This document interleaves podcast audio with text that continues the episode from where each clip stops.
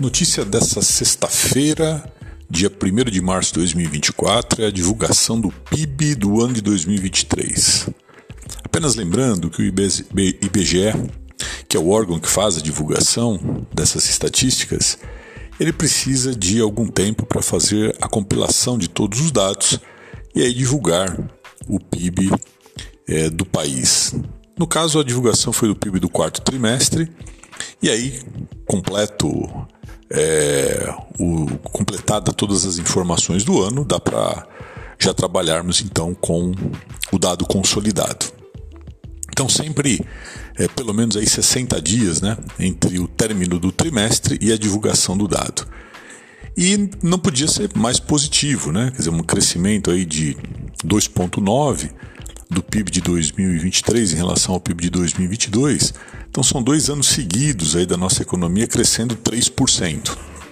Ainda abaixo daquilo que o pessoal, daquilo que os economistas, né, eh, e o pessoal do mercado financeiro, né, estimam como é, um crescimento no qual nós notamos efetivamente a diferença nas nossas vidas, que é um crescimento superior a 4%, mas dois anos seguidos, né, 3% em cima de 3%, dá para notar certamente uma melhora das condições econômicas é, do país entre o final do ano de 2023 e, por exemplo, o final do ano de 2021. Né? Então, certamente, isso se materializa em algumas variáveis. Né?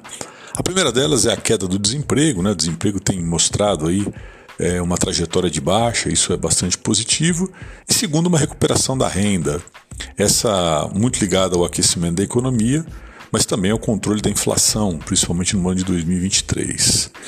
É, especificamente em relação ao PIB, algumas notícias são bastante interessantes. Mais uma vez, a agricultura acabou puxando o crescimento é, fortemente, né?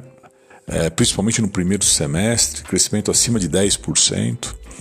É, lembrando né, que o, tanto a agricultura quanto indústria quanto serviço é quando nós analisamos o PIB pela ótica da oferta. Né? Então, pela ótica da oferta, a agricultura foi a grande vedete, seguida pelos serviços e pela indústria. Né?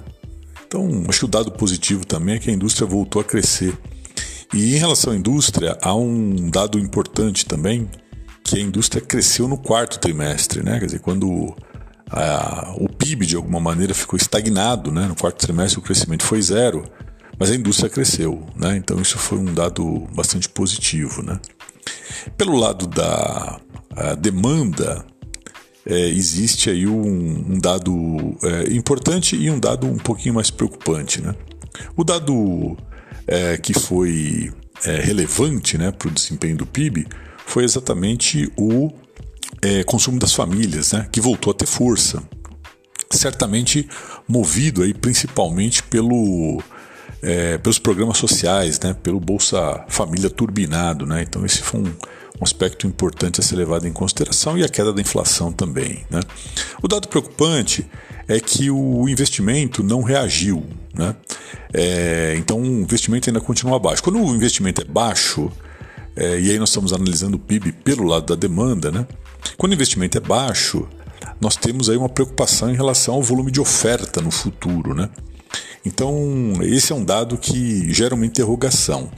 Por outro lado, é, como nós no segundo semestre iniciamos uma trajetória de redução da taxa Selic, ao que tudo indica, esse movimento pode impulsionar é, novos projetos de investimento no ano de 2024. Então, existe uma expectativa de que é, essa variável possa é, surpreender ao longo desse ano, entre outras coisas, movida pela redução da taxa Selic e pelos é, primeiros é, impactos aí da reforma tributária. Né? Então, existe uma projeção é, de crescimento para esse ano que gravita em torno de 1,5%.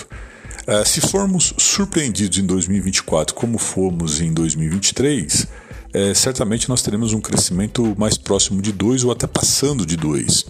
Vamos lembrar que em janeiro de 2023 existia uma expectativa de crescimento da nossa economia de 0,8, 0,9, né? E o PIB cresceu 2,9.